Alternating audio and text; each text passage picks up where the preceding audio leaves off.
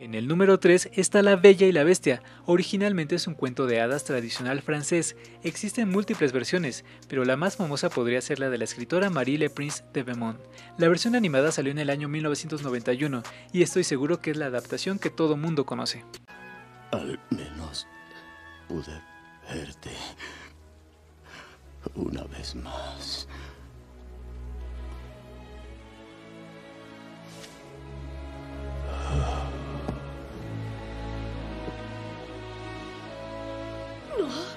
No.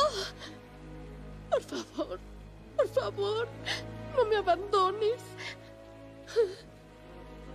La versión live action salió en el año 2017, dirigida por Bill Condon, protagonizada por Emma Watson como Bella y Dan Stevens como Bestia, además de un increíble elenco en el doblaje y actuación.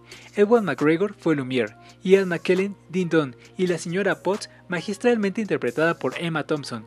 Esta nueva adaptación es la segunda película de acción real más exitosa de Disney.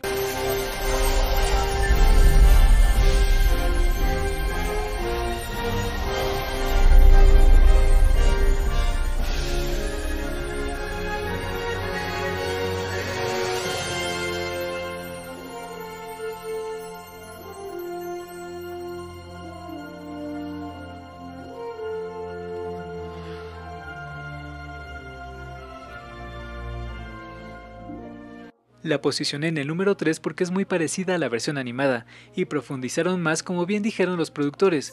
Por ejemplo, nos muestran a detalle cómo es que el príncipe se convierte en bestia y el motivo por el que están a su lado todos los sirvientes del castillo que también fueron transformados. Además quedé encantado con el diseño real que le dieron a todos los personajes. Bestia es mi favorito.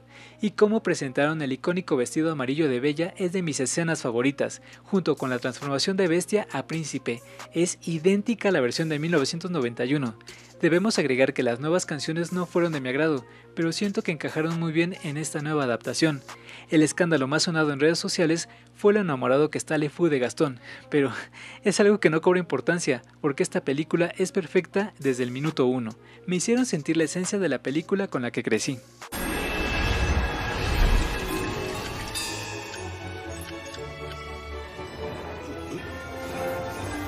¡Dindón!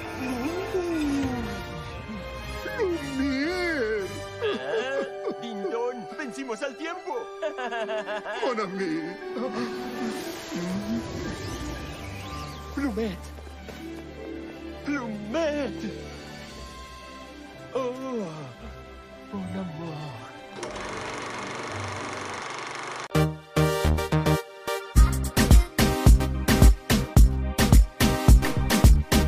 Nos vemos la próxima semana.